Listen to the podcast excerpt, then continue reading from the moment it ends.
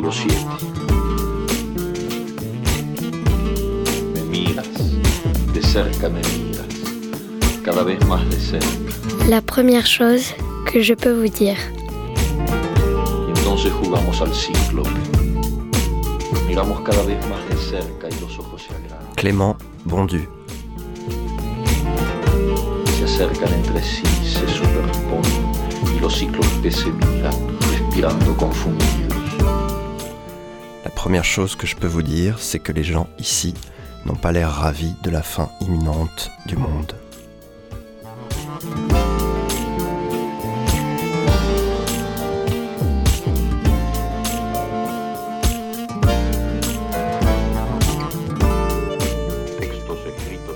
Bonjour à toutes, bonjour à tous. Bienvenue euh, pour cette émission de la revue radiophonique La première chose que je peux vous dire. Je suis avec Clément Bondu. Salut Clément. Salut. Tu es écrivain, metteur en scène, réalisateur et je cite euh, ta bio, tes textes rassemblent poésie, récit, théâtre et livret d'opéra. Donc productions très diverses. On en parlera peut-être. Tu as réalisé trois courts-métrages, L'échappée, Nuit blanche, rêve noir et Lavli Poutine. Et tu as publié deux livres de poésie, Premières impressions chez L'Armatan en 2013 et Nous qui avions perdu le monde chez, aux éditions La Crypte en 2021. Et euh, ton premier roman, qui s'appelle Les étrangers, apparu en septembre 2021, c'est ça? Aux éditions Alia. Et euh, tu es en résidence donc actuellement à la Marelle pour le travail sur ton deuxième roman qui s'appelle comme ou qui s'appelle pour l'instant en tout cas tu nous diras tout à l'heure comme un grand animal obscur. C'est un titre du coup j'ai constaté qui vient d'Alejandra Pizarnik, c'est ça? Exactement. Dont tu as traduit les journaux pour les éditions Ypsilon. Donc il faut rajouter euh, traducteur en plus à tes, à tes casquettes. Est-ce que j'ai oublié quelque chose d'important dans la, dans la présentation? Je ne crois pas. tu ne crois pas. C'était exhaustif. Euh, Est-ce que tu veux, pour commencer, nous parler un peu de ton projet de résidence? Oui, bien sûr. Euh, c'est donc un roman auquel je travaille en ce moment. Euh, comme un grand animal obscur, c'est donc un poème d'Alejandra Pizarnik sur lequel je suis tombé alors que j'étais en train d'écrire. Le, récit, on va dire le trajet du livre, c'est principalement la marche d'un personnage le long de la, Méditerranée, en étapes euh, qui, contiennent en elles-mêmes des ellipses, c'est-à-dire que le lien n'est pas fait entre, les sept chapitres qui constituent le livre. Sept étant un peu comme un chiffre euh, magique qui revient régulièrement dans mes, écrits, et, euh, et le personnage étant sujet à une forme de trouble intérieur, de rythme particulier. Euh, la spécificité du livre, c'est que je l'ai compris au bout d'un certain temps d'écriture, je travaillais à une forme de récit qui pouvait donc se, se lire comme un palindrome, Mhm. donc dans un sens comme dans l'autre.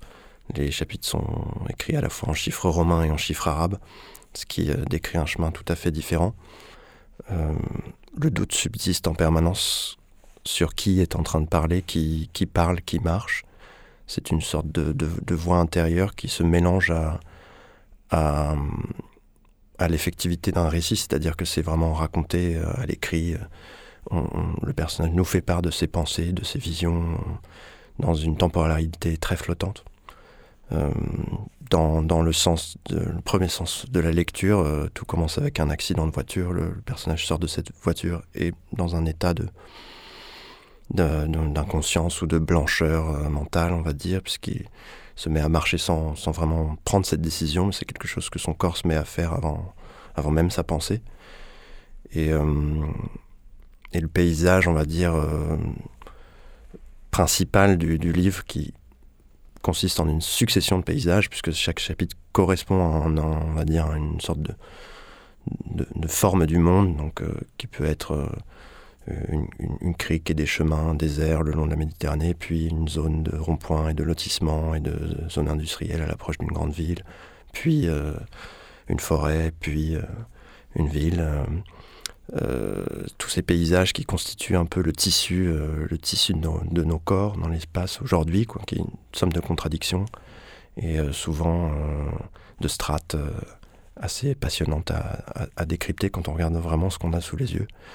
C'est ce qui fait le lien entre ces différents espaces, c'est l'impression d'une sorte de brume permanente, blanche, qui, qui est, alors je crois que dans le texte c'est écrit comme les traces lancinantes d'un incendie au loin.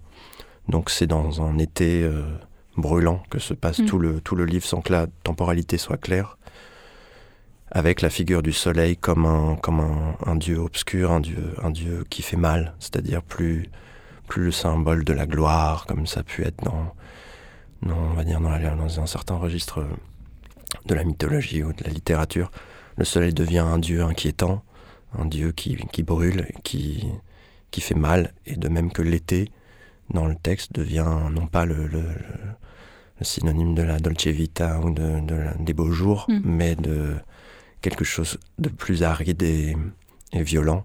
Donc, quand je suis tombé sur ces mots de Pizarnik, ça m'a paru comme une, une, évidence qu'elle qu'elle parlait du, livre que j'étais en train d'écrire. D'autant plus que la suite du poème, c'est Il n'y a que moi, il n'y a rien à dire. Oui. Est-ce que est-ce qu'il y avait d'abord, quand tu commençais l'écriture, est-ce qu'il y avait d'abord des paysages extérieurs ou d'abord des paysages intérieurs auxquels tu as trouvé des, des équivalences euh? Non, c'était vraiment très clairement une expérience euh, réelle du, du monde. J'ai beaucoup mmh. écrit j'écris dans des carnets en, me déplaçant de, part et d'autre euh, de ce continent, puisque je l'ai écrit principalement entre l'Espagne, la France, l'Italie et la Grèce. Mm. Euh, donc c'est vraiment de ce côté-ci de la Méditerranée, avec euh, évidemment la, pluralité de sens qui est liée au fait de pouvoir lire le livre dans le sens des chiffres romains et dans le sens des chiffres arabes, de, des deux cultures de chaque côté de la Méditerranée qui se retrouvent rassemblées. Mais euh, non, c'est vraiment tout part de, de carnet de notes, de paysages vus, traversés. Alors évidemment, le travail de l'écriture, c'est de, c'est de ne pas retranscrire de manière euh, purement descriptive, mais de laisser une sorte de jeu avec euh, le fantasme, le souvenir, l'inconscient. C'est-à-dire, je ne me contente pas de reproduire un paysage que j'ai sous les yeux, quand bien même de toute façon il serait trié et lu mm. par mon regard. Donc ça, on ne fait que que choisir. Enfin, personne ne voit la même chose dans un paysage, donc donc c'est d'ailleurs une des questions centrales du, livre aussi. Hein, c'est qu'est-ce qu'on voit, comment même ce qui est le plus visible est obstrué par le fait qu'il est trop visible pour être vu. C'est-à-dire euh, tout simplement prendre de la distance par rapport à, l'époque ou au, paysage dans lequel on est. on peut avoir une sensation d'enfermement ou de, mm. de, trop de présent. Je pense que c'est un c'est ça un des, un des pans de l'écriture du, livre, c'est d'essayer de créer de la distance entre le, l'être qui voit et ce qui est vu. Donc euh, dans une perpétuelle réflexivité. Donc, donc à la fois il y a le jeu du souvenir, de ce, qui, ce que je viens de voir, ce qui est déjà passé derrière moi, ce qui est déjà de l'ordre du passé, donc de la mémoire, donc du fantasme, donc de la réécriture, et mm. ce qui est de l'ordre de la, de la vision, de la pulsion de vision en, en temps réel. quoi qui est une, pulsion pour moi mortifère de l'époque, c'est-à-dire de vouloir tout faire en temps réel, en permanence, sans laisser cet écart-là, qui est pour moi l'écart de, la lecture, de l'écriture, de l'imagination. Donc disons que c'est ça, c'est ça le cœur du texte, c'est cet, écart et, euh, et comment, comment on, peut réussir à, à, être plus dans un rythme, c'est-à-dire un, euh, avec un sujet, un sujet, un, sujet humain, hmm. euh, qu'avec une, une, impression de description objective de, de, de, ces paysages. C'est le, but est toujours d'être euh, à la fois à l'intérieur et à l'extérieur, pour répondre clairement à ta question. C'était ça l'objet du livre, c'était d'essayer de, de, ne pas choisir. C'est-à-dire qu'on ait toujours l'impression que, que dans le même temps, on, ce corps qui regarde euh, assume son, son, son, incapacité à retranscrire le monde tel qu'il l'a sous les yeux. Et, le, et le tragique du langage qui est de, ne jamais rejoindre les choses, que les mots soient toujours comme à l'extérieur. quoi. Mm. Et donc d'essayer de les faire rentrer dedans. Ce serait ça tout le, toute la lutte aussi du, du livre. Et donc le, la, la marche, le rythme de la marche joue pleinement euh, ce rôle-là aussi, non? C'est aussi une, une manière d'être toujours en, en décalage? Complètement. D'autant que ces, ces, ces pensées suivent vraiment ces, ces, ces pas. Donc il y a une sorte de, de musicalité euh, qui, est, qui est le cœur de mon travail, parce que c'est pas un, un livre euh, dont la construction narrative euh, serait d'une complexité absolue, avec euh, des, des, des, des- des dizaines de personnages, des, moments euh, distincts, des, époques. Donc on ne fait que suivre un trajet. Donc, qui en cache un autre. Voilà, il y a, il y a deux Mm. trajets en même temps, mais, euh, mais c'est c'est assez simple finalement, et, et c'est une succession de lieux comme des étapes. Mais, euh, mais le, cœur du travail, c'est de réussir à faire que la langue en, en elle-même euh, mette en marche euh, quelque chose chez celui ou celle qui lit. C'est-à-dire que ce ne soit pas simplement la retranscription de, Oui. de- d'un personnage comme on s'intéresserait à quelqu'un d'autre, mais c'est qu'on soit forcé de devenir cet autre-là qui est en train de nous parler. De fait, le, le, le, le- personnage compose des, des chants à mesure qu'il marche, c'est-à-dire que c'est une forme de... ce qui est vraiment lié à ma, ma façon de, basiquement d'écrire, hein. c'est-à-dire que parfois j'écris en marchant, et puis parfois j'en, ai marre d'écrire en marchant, donc je, je- je regarde, je marche, et puis je, je commence à juste me dire ce que je suis en train de voir et ce que j'ai envie, ce Mm. qui rentre en moi.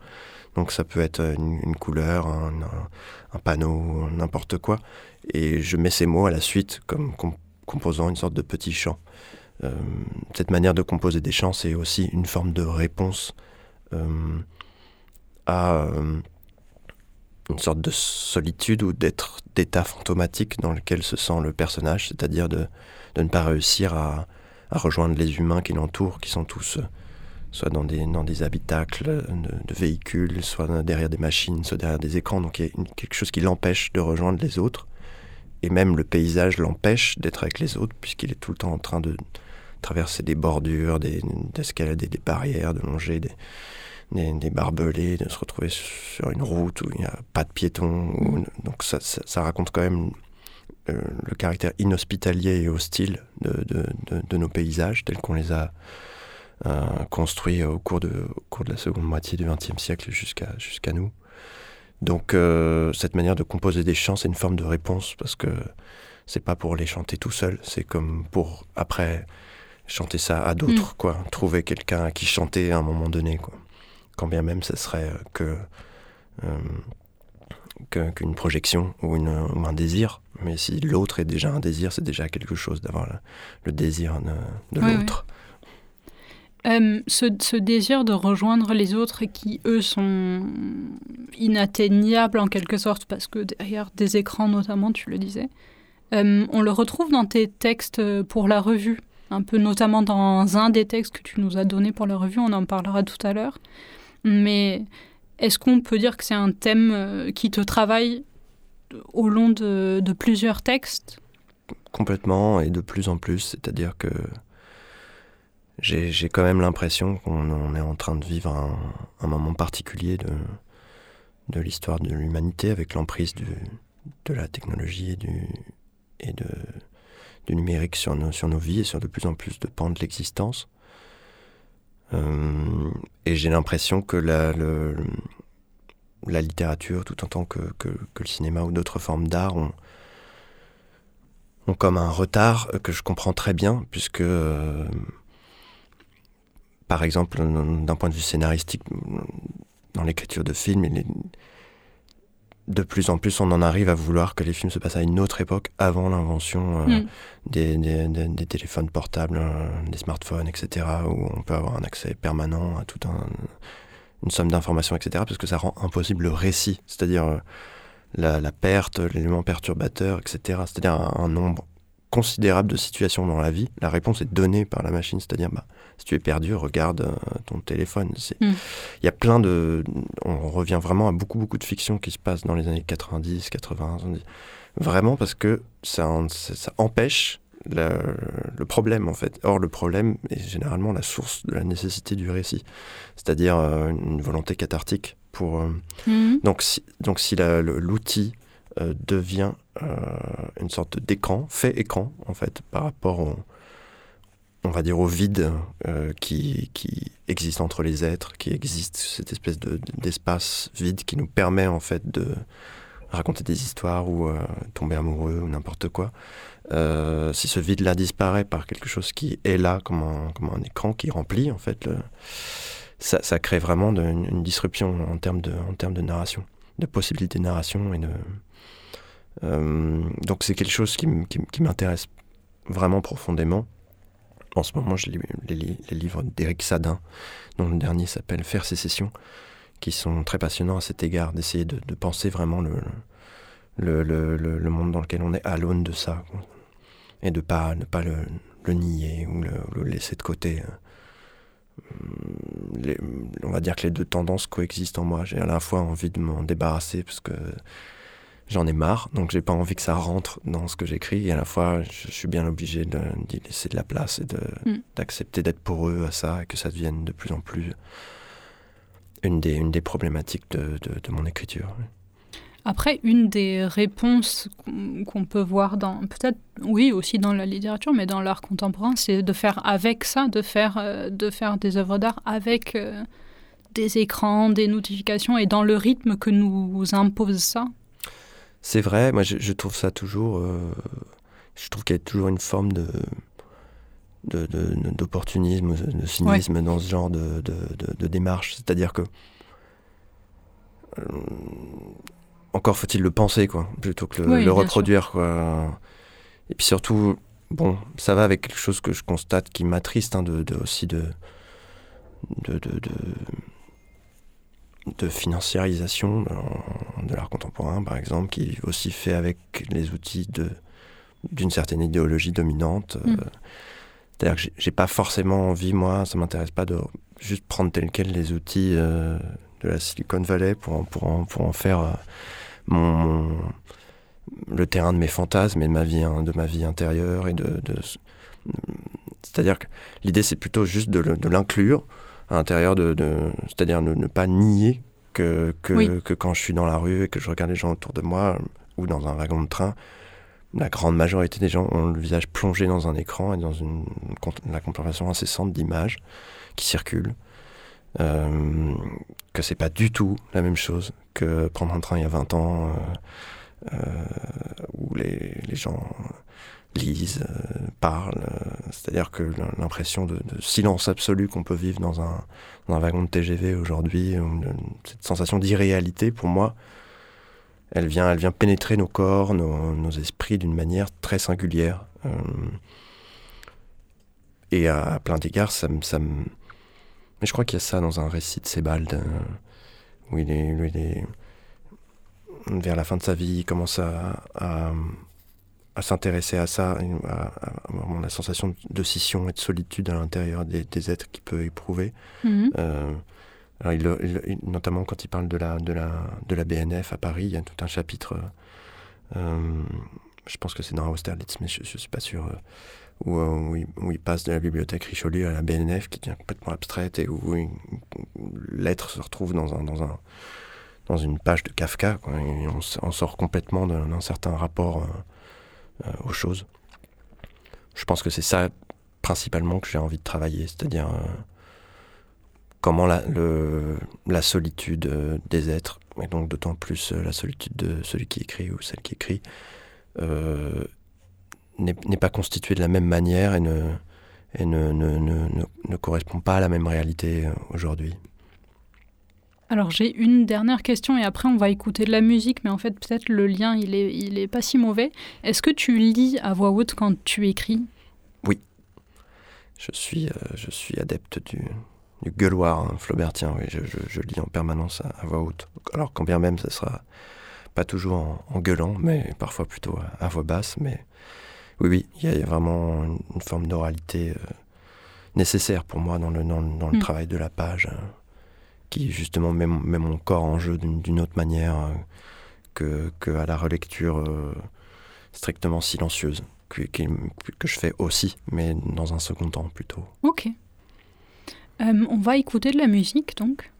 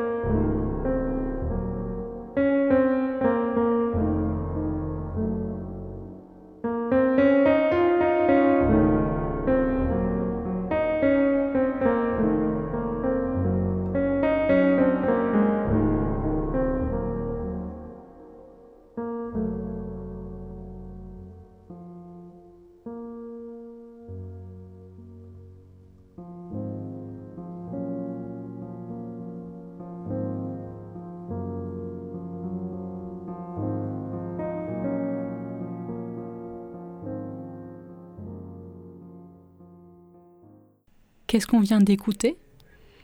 On vient d'écouter un morceau de Nils Fram. Un de mes compatriotes. Exactement. Dont j'aime beaucoup, beaucoup le travail. En l'occurrence, le, disque s'appelle New Friends, Old Friends. Et ça allait avec une, un moment de la vie euh, qui, qui, accompagne certains des, des, personnages de mes livres, c'est-à-dire la sensation d'éloignement. Mm. Pourquoi tu Est-ce que tu peux nous dire pourquoi tu l'as choisi pour cette émission ou c'est juste un, morceau que tu aimes beaucoup? Non, il se trouve que j'ai écrit une grande partie de l'été euh, accompagné par ce, disque qui, qui, de par ses harmonies et ses textures euh, très flottantes et évanesctes, me permettait de rentrer dans une forme de, rythme euh, à la fois intérieur et extérieur qui, qui, qui, laissait beaucoup de place à la, à la, au travail méticuleux de l'écriture et de la répétition de, de, de, chaque fragment de, phrase du, du, roman, en l'occurrence principalement, euh, qui, qui, je sais plus si je l'ai dit, mais chaque chapitre est constitué d'une seule phrase, donc assez longue et mhm. tortueuse à écrire. Donc chaque, chaque euh, reprise de souffle, de, de, chaque répétition de mots doit, doit créer un effet à la fois de, et de mouvement et de, de, retour en arrière. Donc euh, il y, a, cet équilibre très... Et je trouve que c'est ce que fait la, mmh, la musique de Nils Fram. Elle, elle, avance et elle, on est dans comme si on, rembobinait la, pellicule au même moment. Quoi. Il y a une sorte d'arrêt sur image, de flottement, mmh. qui me paraît l'endroit parfait du, du, du, souvenir et, de, et du voyage en même temps. Quoi. Cette, cette, cette, combinaison me paraît assez... moi, m'émeut beaucoup et j'ai l'impression que c'est un espace assez privilégié pour l'écriture. C'est vrai qu'on dirait un morceau qui reprend pas son souffle, en fait, qui, qui a de la respiration sur les quatre minutes, finalement. Exactement, ouais. Euh, est-ce que chaque projet a un peu sa bande son pour toi? Oui, euh, alors je sais pas si c'est... Euh, en tout cas, ma vie est en ton, continu et, euh, et elle, accompagne l'écriture. Donc, euh, il se trouve que parfois il y a des moments de corrélation entre ce que j'écris et ce que je vis euh, très fort. Donc, ça, ça, rentre dans, dans, le livre et parfois pas du tout. C'est-à-dire que je, je, peux, avoir envie de réécouter des, des vieilles choses de, de, de, ma prime jeunesse ou de, ou de découvrir des, nouveaux morceaux euh, qui vont pas du tout aller avec l'écriture. C'est ce qui est sûr, c'est que euh, il m'arrive régulièrement de d'écouter quelque chose qui me paraît euh, résumer métaphoriquement ou être la métonymie d'un, de quelque chose que j'écris. Euh, même de manière distante ou, parfois ironique, mais, mais, mais ça paraît, ça paraît régulièrement, comme mes temps d'écriture sont très longs aussi, c'est pour ça. Donc au bout d'un moment, je tombe bien sur, sur, sur quelque chose qui va m'accompagner. Euh, mais c'est pas, c'est pas, c'est pas lié, euh, c'est pas un point de départ. Quoi. Ok. Oui, en fait, je me demandais si des fois tu avais besoin d'un certain rythme, par exemple dans l'écriture, et que du coup tu cherchais la musique qui correspondrait, mais donc c'est non. Non, pour le coup, non. Ouais. On va te poser, enfin je vais te poser, euh, quelques questions qui sont issues de la revue papier. C'est le fameux moment, moment de questions. Euh, assez, qui peuvent être assez rapides, mais est-ce que tu as un toc de langage? Ça peut aussi être un toc d'écriture. On a eu une autrice qui a répondu par un toc d'écriture une fois, c'était pas mal. Un toc d'écriture. Je crois que j'ai des difficultés et des, des, des manières différentes selon les moments de travailler ma, ma relation à la conjonction et. Ah, ouais. Tu n'es pas le seul, je pense. Hmm. Qui parfois, donc, quand, quand, quand j'écris de la poésie, donc, où, la, où, la, où la part visuelle de, de l'écriture est encore plus prégnante, puisque, hmm. puisque la mise en page est quand même une question bien plus... Euh, on va dire qu'on travaille beaucoup plus avec les éditeurs que dans, dans, dans même si évidemment dans, un roman on travaille aussi la, mise en page et comment on met en œuvre euh, voilà, la lecture d'un récit, mais, mais bon, c'est des blocs de prose et, euh, dans, dans, mes poèmes, j'utilise des sperluettes qui, qui, effacent presque le mot, le, mot, le mot en tant que tel. Ça, ça mm. devient autant un, signe visuel, quoi, un caractère qui, qui, au-delà d'être un, un, vague hommage à la typographie et à ce genre de jeu que, qui me plaise beaucoup, c'est une manière aussi de botter en touche parfois, j'ai l'impression. Euh, on va terminer par une dernière question. Et après, je pense qu'on a atteint la, fin de, cette émission déjà. Est-ce que tu as un endroit où lire ou écrire favori? Alors, euh, non. Ils sont multiples. J'ai l'impression que... que c'est encore une fois la, question de la distance et de l'éloignement mm. par rapport à ce qu'on écrit qui, qui, qui nécessite euh, des espaces distincts selon, selon les, moments de ma vie et les, livres qui, qui, naissent. Euh, parce qu'on ne sait jamais, en fait, jusqu'à la fin, si on arrivera au bout d'un livre. Donc, je suis jamais certain de le finir ou, d'être sur la bonne piste. Parfois, il arrive qu'on se rende compte au bout de plusieurs années qu'on se trompe et que c'était pas cette forme-là que devait prendre un livre. Mais les espaces successifs dans lesquels euh, je les ai écrits viennent habiter un autre livre qui serait une sorte de livre fantôme qui, qui, qui, qui, peut un jour donner lieu à un, livre réel. Donc les, les lieux où, où, je travaille, qui sont pas forcément les lieux où, j'habite d'ailleurs, euh, sont comme des espaces plutôt fantômes qui vont, qui vont créer de la, une sorte de, de matière à souvenir aussi, c'est-à-dire la, nature de la lumière ou du paysage ou de, des êtres qui m'entouraient à ce moment-là ou, de la solitude dans laquelle j'étais, la langue dans laquelle mm. je parlais, puisque il m'arrive régulièrement d'être dans des endroits où la langue que je parle la journée n'est pas la langue dans laquelle j'écris, opère des distances par rapport à, une certaine sensation de, de, nécessité ou de vanité euh, qui accompagne euh, l'écriture. Donc euh, je dirais que les, les lieux sont, sont, des, sont des passages un peu fantomatiques de, différentes étapes de l'écriture d'un livre, mais je n'ai pas, je n'ai pas de lieu euh, attitré ni fétiche qui serait, qui serait, mm. qui serait le lieu sacralisé de, où, le, récit s'invente et où l'écriture se fait. Je suis plus, plus en, lien direct avec divers lieux du monde. Mm. Alors, il y avait d'autres questions, euh, quelques-unes auxquelles on peut découvrir tes réponses dans la revue, dans le pendant papier de cette revue euh, radio. Et il me reste euh, plus qu'à te dire merci. Merci beaucoup. Avec moi, avec nous, et merci à vous de nous avoir écoutés. je vous rappelle que la première chose que je peux vous dire passe les premiers et troisièmes dimanches du mois à 10h sur Radio Grenouille, que j'oublie toujours de remercier en fait, mais merci aussi de pouvoir être dans vos studios et à la prochaine fois.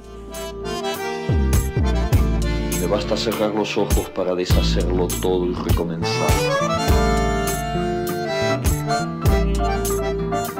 Exactamente con tu boca que sonríe por debajo de la que mi mano te dibuja. La première chose que je peux vous dire est une revue radio et papier, dont le titre est inspiré par la première phrase de La vie devant soi, le roman de Romain Gary et Émile Ajar, Production Radio Grenouille et La Marelle. Présentation Pascal Jourdana. Voix Roxana et Violette. Suivi de production Fanny Pomared à La Marelle et à la technique Alex Papi Simonini.